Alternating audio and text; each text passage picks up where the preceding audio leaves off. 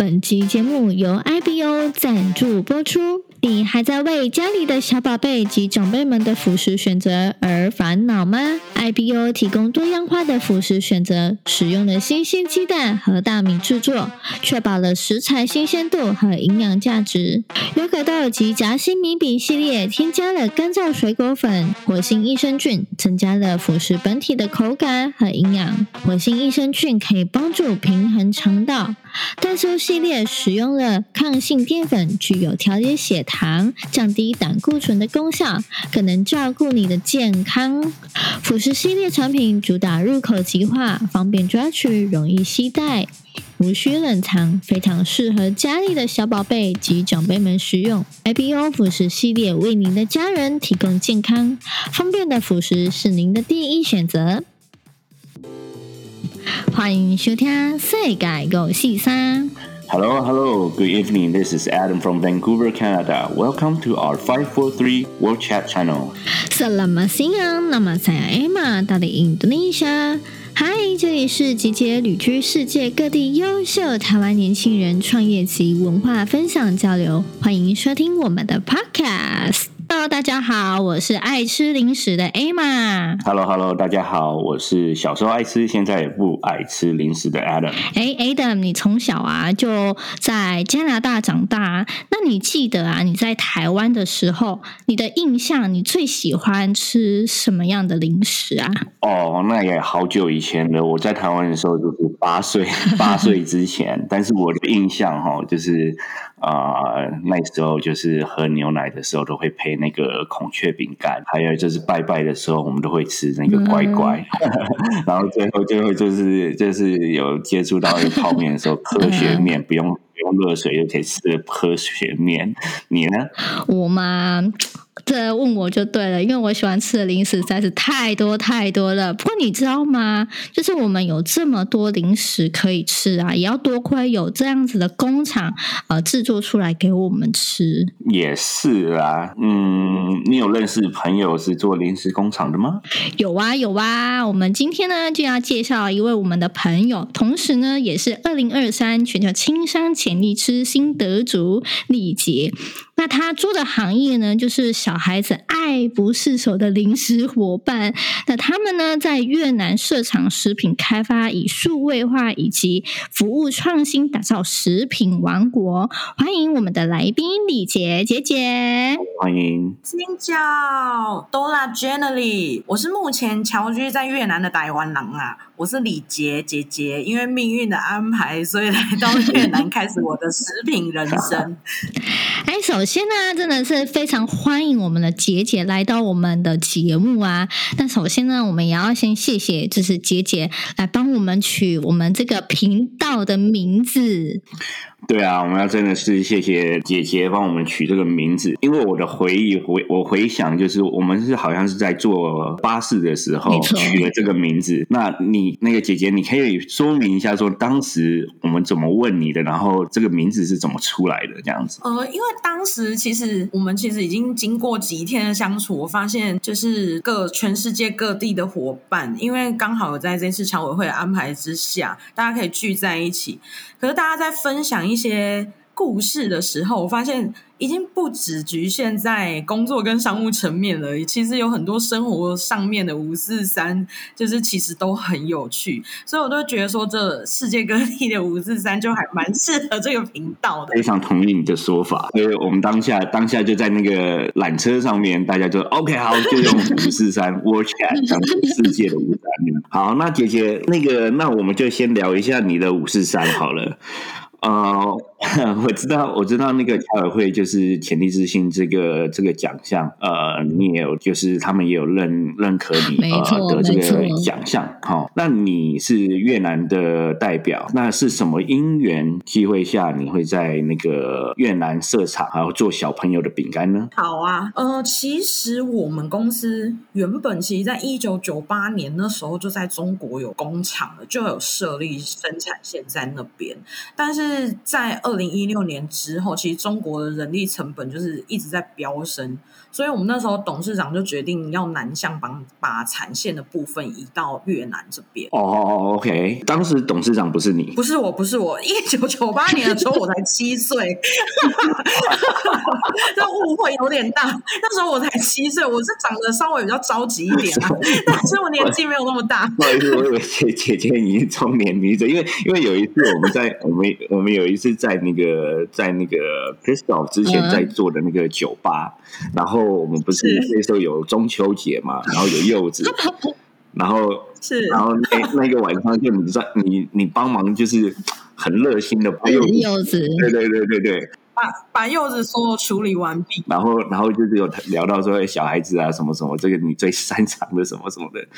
所以，我以为，因为因为就是妈妈的天性，就是看到水果在那里就想说赶快把它处理好。但是其实我是因为太早生孩子啊，我二十五岁 就生孩子了，所以看起来就是就是会比较着急一点。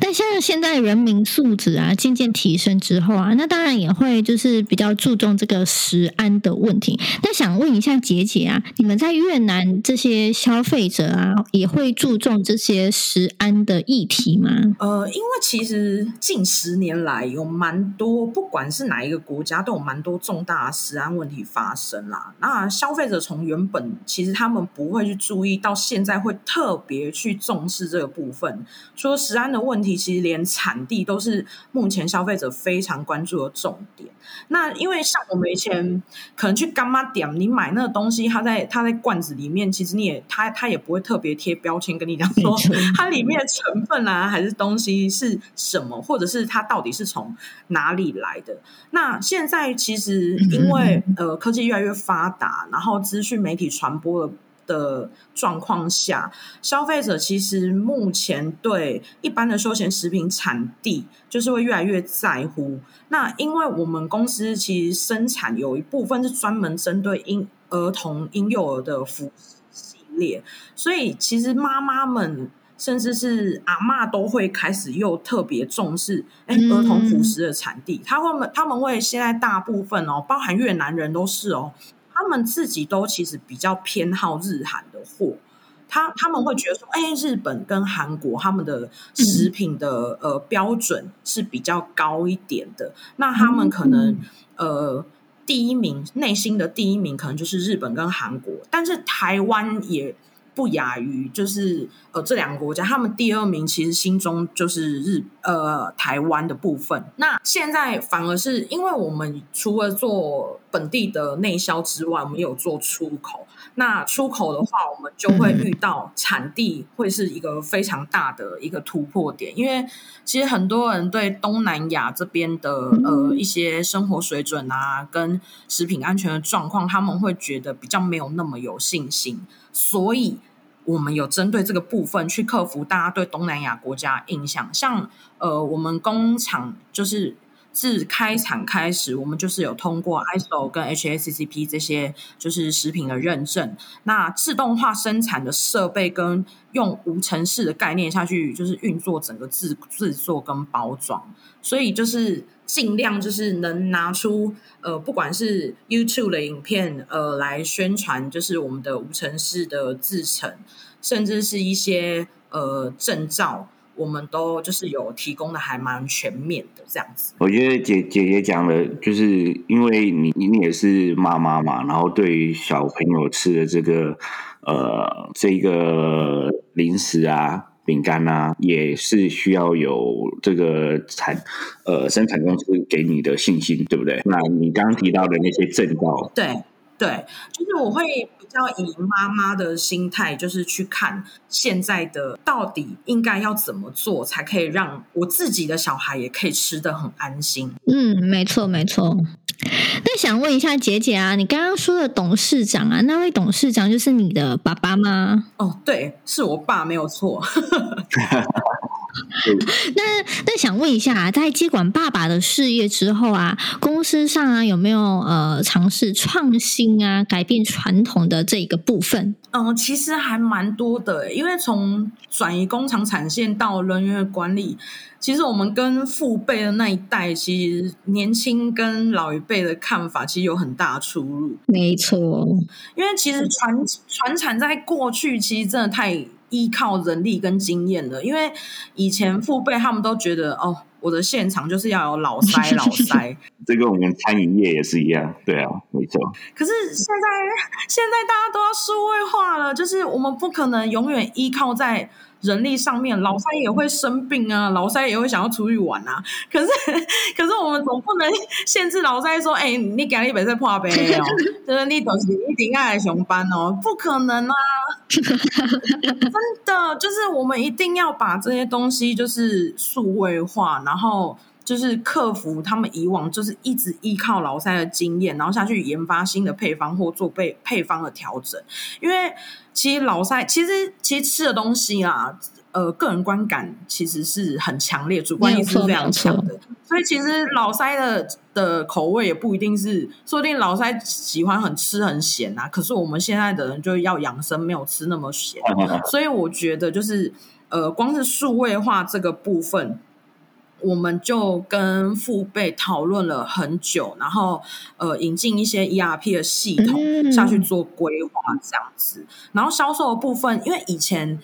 呃爸爸他们那一辈可能就是提着一个公事包，一个行李箱里面装满了 sample，他就是大街小小巷这样子去撞啊去跑啊。可是现在大部分真的呃实体店面的，就是会逛的人真的。比较少啦，因为大家都会觉得说，我现在线上消费是很方便的。嗯，用用现现在的科技去怎么怎么样去做一个行销，跟自己内部怎么整合，会省很多力。而且就是所有的资讯也都写得很完整，其实。不需要，就是下班已经这么累，我不想要再去实体店面跑一趟，嗯、就会变成是说，我们也开始慢慢重视线上通路这个销售的重要性。那你现在的父辈，父辈他们都接受这样子的？一个模式了吗？对，因为因为就是以前你可能就是要请个十几、二十个，甚至上百个业务，每一个区域这样子规划这样跑，然后你再来看业务的报告，我觉得那个就是有点太慢，而且是非常耗时耗力的。当你呃一直 focus 在这件事情上面的时候，反而就是其他你就没有办法照顾到这么的全面。可是我觉得开始就是，呃，你把这些所有的资讯都是数位套数位化之后，录到了统一的系统之后，其实我想看什么就不需要再一一去他们的报告里面找他我所要的资料，反而是他可以依照这一套系统，就是呃，给我我所想看到的。那也就是你的创新过程跟你的销售方面，就是遇到的挫折，就是在于你父母的部分了。嗯，其实也是抗争了好几年之后，就是一直在拉扯跟磨合啦。因为，因为其实，其实我们一开始的时候也蛮苦恼的，因为我们会觉得说啊，我们就是没经验啊，可是我们就应该要听一下爸爸他们怎么讲。可是就会发现说，哎，爸爸他们那一套方法啊，我已经拿来用啊。可是我去市场在做这样子的动作的时候，我发现，哎。现在接受度好像有点低耶，可他们就会觉得说啊，是不是你还蛮恭维啊，你怎样做心力啊？可是你就会觉得说啊，我们也是从小在这个做生意的环境下长大的，就是不管是他们的看法跟销售手法，就是我们也是从小看到大的，我们也是他比他这一份就是方法来做，可是就会发现说，哎，其实真的现在就是因为时代一直在变，所以就是一些。资讯的东西真的不能再靠以前的以前的那一套，就是带到现在过来。所以我们也慢慢的就是有一些呃线上的，例如说短影片，呃一些呃网络上的广告，就是来慢慢把数据调出来给老一辈看，说，哎，就是这个在网络上打广告的成效大概有多少？那成交率也一直都是慢慢在往上涨的时候，他们就会觉得哦。原来真的，现在大家都不想去，就是呃，没有没有很就是很多时间去逛这些实体店，反而就是网络上大家点一点啊，就就会马上就送到家，就是非常方便这样子。没错，好，那我想问，就是克服这些这些挫折之后，呃，我知道你是二零二三年的潜力之星得主，代表越南的样子。那想要了解一下是什么原因，或者是你怎么会想要就是报名这个潜力之星呢？对，因为我觉得，我觉得就是这种，呃，我觉得我们这种类似二代。的在接手的时候，我觉得这种内耗的冲突，反而比外在的冲突更令人挫折。哎，没错啊，就是、呃，对，就是就是，其实呃，外在的市场压力，我们当然一定是会有，但是因为这个东西是我们能扛得住的，反而我觉得最重要核心的是公司内部的 这个部分，内耗的冲突是心里比较难受的。对，因为同时是就是工作的伙伴，然后一方面呢又是家人的这个角色。到底是要说情呢，还是要说钱呢？这个其实就是很挣扎，你知道吗？时代不一样。对，呃，这个问题其实跟刚刚就是我们有提到，就是呃，跟父辈的冲突，这个其实有很大的关系。因为其实虽然我们后面就是有。就是拿出很多的数据去证明给长辈他们看，说，哎，其实我们做这些就是革命跟一些新的想法是有成效的。可是长辈往往都会有一种啊，我家规养比你家鬼咯，他走。哎，对，所以他明明他就已经看到，他眼睛真的已经看到这些气化就是改革是成功的，可是他不会特别有感觉，你知道吗？因为他觉得说，你做我要看呀，我们怎样讲，哎，这。这这这到底是不是真的这影响有这么大嘛？所以我认为就是，其实刚好侨委会就是给了这个机会，我觉得这是一个算是肯定我自己，也让长辈认同的一种方式。嗯、因为毕竟这是一个世界性，就是他们下去做评比的。那当你被呃外界就是一个认可的时候，他们真的会觉得说啊，真的，你真的。对，你真的有做出来了，不是说哦，你只是铁锅被我垮呀，就是这样。对，他就会觉得说，哎，原来就是哦，我女儿长大了这样子，他看到走上台领那个奖，他才会觉得哦，他真的已经长大。可是引以为傲啊，这样子。嗯，对对对。可是其实是在这之前，就是就算我们真的已经就是做的很多，也拿出一些实质性的一些。报告数据给他看的时候，其实我觉得，呃，长辈他们内心都会觉得说，还是会有抱持一点点怀疑啦。虽然他明明就是已经有看到有一些成效，可是他会因为因为毕竟就是上一代他们做了这件事情，已经做了可能十几二十年，他们都是一直用这套模式一直在 run 他的工厂。可是他没有想到说，什么东西为什么就是你的你的现场不需要那么多人，你的现场不需要老塞。你随便请一个人就可以站，按照你的 SOP 下去做，在跟我 calling，你做出来的真的是一样的吗？他们就是其实内心都会有小小这这种疑问，只是他没有办法说，呃，只是他不会就是当面就是一直表达出来，就是但但是他这些 OS 自己心里应该已经 run 过千百回了这样子，对，所以我觉得说就是刚好。就是有这个机会，我真的也很想要，就是肯定一下我自己。就是在这几年，因为其实当初我们这样移厂过来的时候，光是把就是这一些呃生产制成的 SOP 定出来，跟所有的数据全部录进资料库，其实花了非常大一段时间。因为真的，以前我们在做饼干的时候。呃，爸爸他们还跟我们讲说啊，你要看天气啊！Oh my god，我还要我还要看今天天气好不好是吗？就是哦，今天刚买落花呢，就是 就是那个湿度，那个湿度太夸张。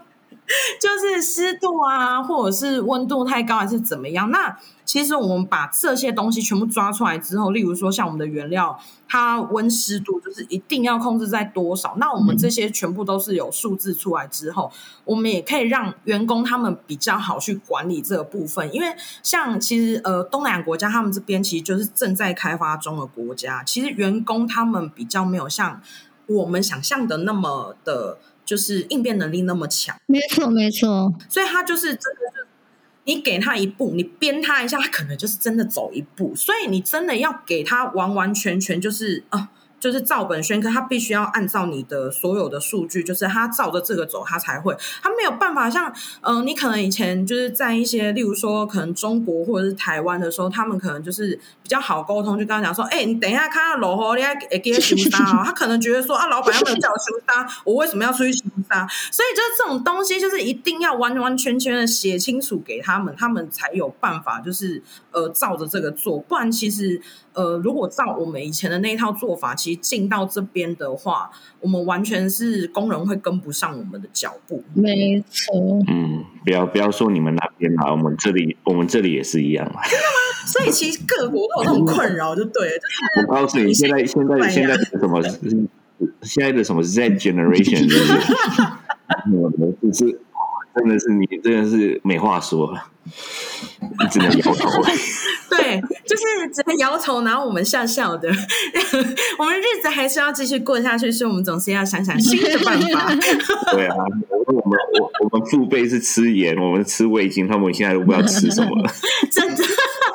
对了对了，那个讲到讲到吃的哈，呃，姐姐，你们家工厂就是在制造这个儿童饼干啊，儿童食品。还有老人呃年长的食品这样子，你可以可以帮我们呃描述一下，就是说或者是介绍一下你们家的产品是给儿童啊，给长辈是吃什么的产品这样子？是呃，其实我们家的产品啊，因为像其实像台湾人就是比较熟悉的像小馒头这种东西，以前我们都是当零食。在吃嘛，可是其实现在我觉得就是很棒的是，大家已经开始会非常就是重视，妈妈们开始会重视儿科医生说什么，就是呃儿科医生大概都会建议说，小朋友可以尽量在呃几个月大的时候，几个月大可以吃一些辅食类的，帮助他练习他的咀嚼能力。那呃以前我们吃零食都是吃好玩的，吃就是吃嘴馋的，可是呃没有想到说，哎，我是吃零食来帮助说，呃。小朋友的咀嚼能力要加强这个部分，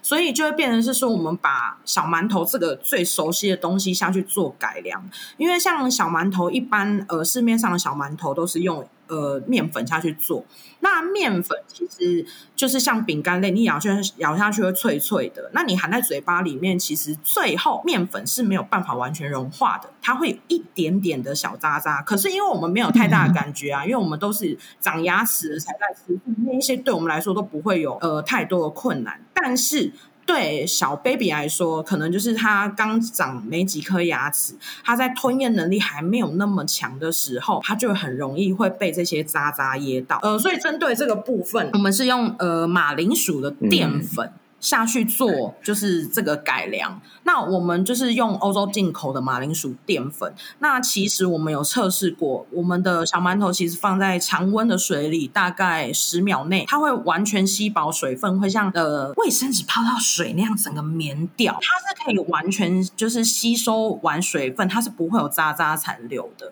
那因为小朋友他一般嘴巴的温度大概均温是在三六三七度，所以我们的饼干竟然能在常温水里面就是。这么快的化掉的话，其实，在小朋友嘴巴里面是完全没有问题。而且，其实我们在研发这个的时候，我刚好生二宝，他那时候六六个月的时候，他还没有长牙的时候，其实我真的就让他试过，就真的，他真的是可以完全融化在他的嘴巴里面。他那时候还没有长牙齿，可是他就是能帮助他，就是练习，就是有东西在嘴巴里练习他的咀嚼能力这样子。然后，嗯，哎、欸，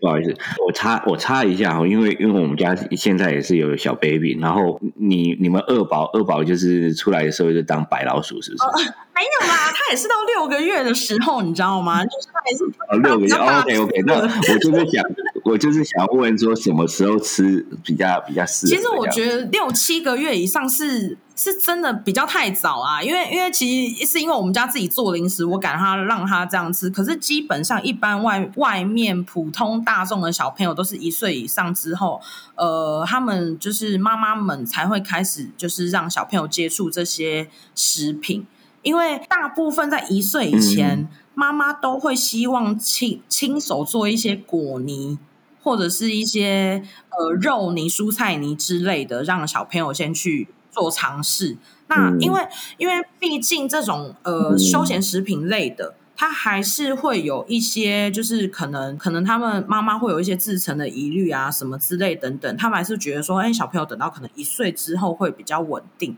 所以，所以当然我这个是例外，就是我我会说我小朋友六个月就吃，但是其实我们也还是会希望说，一岁以内的话，还是建议小朋友就是一样，就是吃呃比较天然的食物，像蔬菜泥啊、肉泥啊，或者是果泥之类的东西，这样子。对，嗯，OK OK，好，那那老人家呢？老人家的部分是呃，我们原本有在做呃。类似像玉米棒那种东西，那因为以前玉米棒在台呃日本的玉米棒在台湾有红过好大一阵子，应该到现在都还很多人在吃。那玉米棒它的玉米棒它的原理其实就是用玉米原料下去做呃爆发，它也不它是非油炸的，但它就是里面就是可能玉玉米下去做一些调味料的调味。那我们就觉得说，竟然这东西它。能能用玉米下去爆发，那我们也可以用米或者是用其他的谷类，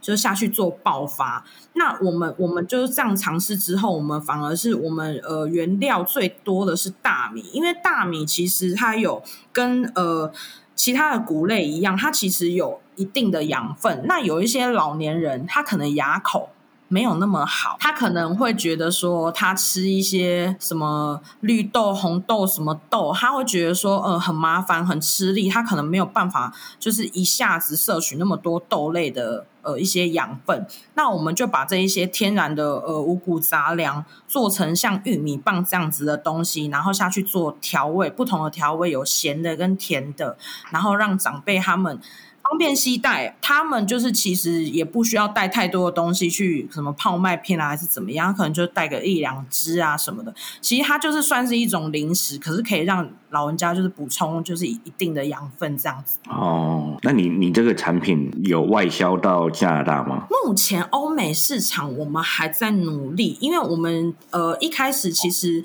在我们父辈那时候，它是以呃中国的市场为主。那我们到越南之后，嗯、我是。是呃，先一样有外销到中国跟台湾的部分，但是呃，我现在比较多尝试在越南本地的市场去带入他们这些东西，是因为越南目前对宝宝的东西，他们是很有点类似像十几二十年前的台湾，就是大家刚开始对宝宝跟老人家这一部分刚开始慢慢重视了。所以我就想说，啊，我先把越南市场就是完整了之后，我们要尝试在呃东南亚以外的国家继续走下去，这样子。好，听了姐姐这些呃那么多的分享，还有这个经历哈，嗯，也是侨委会认可的全球潜力之星之一。那你可不可以给我们年轻人一些小鼓励呢？嗯，其实我觉得对，呃，现在就是。听众，我觉得有一个我自己也觉得是很重要的一句话，我觉得可以跟大家分享一下，就是往往大家都是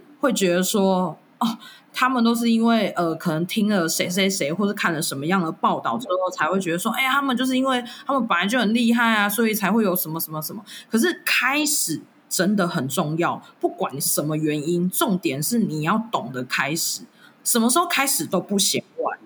对，可是只要你不开始，就没有之后的故事了，也没有之后的机会，什么都不会有。所以我觉得，不管是现在你听到了，你决定现在开始，还是怎么样，我觉得其实真的你要执行开始这个动作，你才会有后续自己就是很精彩自己的故事跟经历。嗯，你这个 slogan 很厉害，我觉得真的是非常非常非常赞同，因为因为这几集我们我们我们呃。大家来宾啊，访问啊，最后最后都有一个共同点，就是说，呃，要开始，要坚持，你才才有才有今天嘛，才有呃侨委会的认可，才有其他人的认可，然后还有我们可以聚聚集在一起，大家都都很厉害。其实这样子，我也非常非常认可你刚刚的这个 slogan，我把它学起来了。嗯。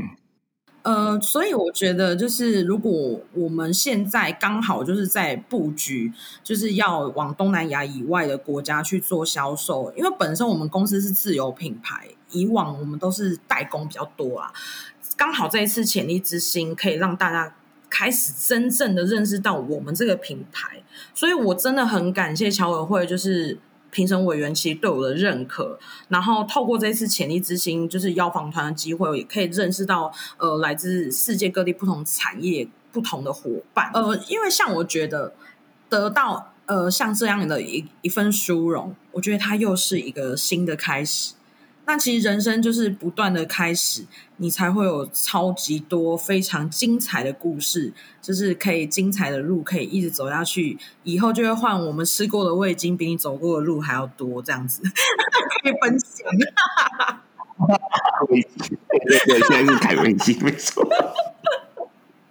所以就是呃，在交流的过程中，其实我其实觉不同的产业没关系，但是因为大家在分享一些五四三的时候，刚好就是激发。不一样的火花，我刚好接受到不同文化冲击之后，会有很多新的 idea，就真的受益良多。这样好，那就像我们前几集啊，就是有跟各位分享，就是我们现在都头已经洗下去了，所以呢，我们现在身体要就是顺便冲一下，因为得到这个潜力之星这个殊荣，所以我们更应该要坚持，不是很厉害才开始，而是开始了才能很厉害。真的不要，永远都不要，就是阻止自己去开始的这个选项，因为真的要开始了之后，呃，你才会，呃，就算你开始了之后遇到困难，当你遇到困难的时候，因为你已经开始，你会想办法去解决它。可是当你还没开始的时候，一直把困难摆在自己面前的时候，你永远都开始不了。那我。嗯，时间也差不多，我们来做一个 ending 哈。那今天听众其实从 Jenny 这个访问中吸收到很多经验分享跟鼓励。那我最后想要问一下 Jenny 啊，就是呃越南，我们其实我们应该很多听众都没有去过越南。如果有去的话，越南有什么好玩？那有什么建议？你可以呃建议大家去那边做啊。当然，我们去那边不忘了会去找你拿零食吃，对不对？呃，其实像越南，我真的觉得大家其实应该还蛮多人，就是对越南这个国家还蛮陌生的，因为大部分大大家知道泰国有泼水节啊、人妖秀，可是大家想到越南就嗯，越南有什么东西？其实越南除了是男人的天堂之外，这个我们就不多说了，因为这个东西。碍于尺度的问题，就是越南除了是男人的天堂之外，其实也是女人的天堂。呃，为什么我会这么说呢？像最近台湾应该很大家都知道很流行越南洗头这个部分，可是，是呃，对，因为毕竟是外来的东西，所以稍微价格稍微比较高一点。可是你要想，就是在台湾的越式洗头，其实，在越南当地这边可能就是一般台湾。一般发廊洗头价格可能就两三百块，你就可以享受到那样子的服务。然后近几年来，像呃，其实有很多呃台湾的呃美容师啊、医美啊之类的，就是都有进到越南这一边来。那越南这边其实当地外商非常的多，有韩商跟日商，还有很多欧美国家的外商。那其实，在胡志明这个市区呢，他们针对像医美，然后牙医。或者是一些按按摩啊、美容保养之类的，都会有非常美丽的价格和服务。所以我真的觉得，女生其实有机会真的可以来越南变美，跟好好放松一下。你碍于尺度的那个部分，让你想来吗？不管是价格还是价格还是什么美丽，我都都可以了，都可以接受就对了。好哦，好哦，那下次啊，如果大家有机会安排到越南呢，不要忘了我们地主姐姐，她可以照我们。那今天的节目呢，就到这边。有任何资讯呢，想要问姐姐的，都可以再跟我们联络哦。我们下一集见。Thank you for listening to our five four three war chat. So long from Vancouver, Canada. Until next time. 三拜九拜。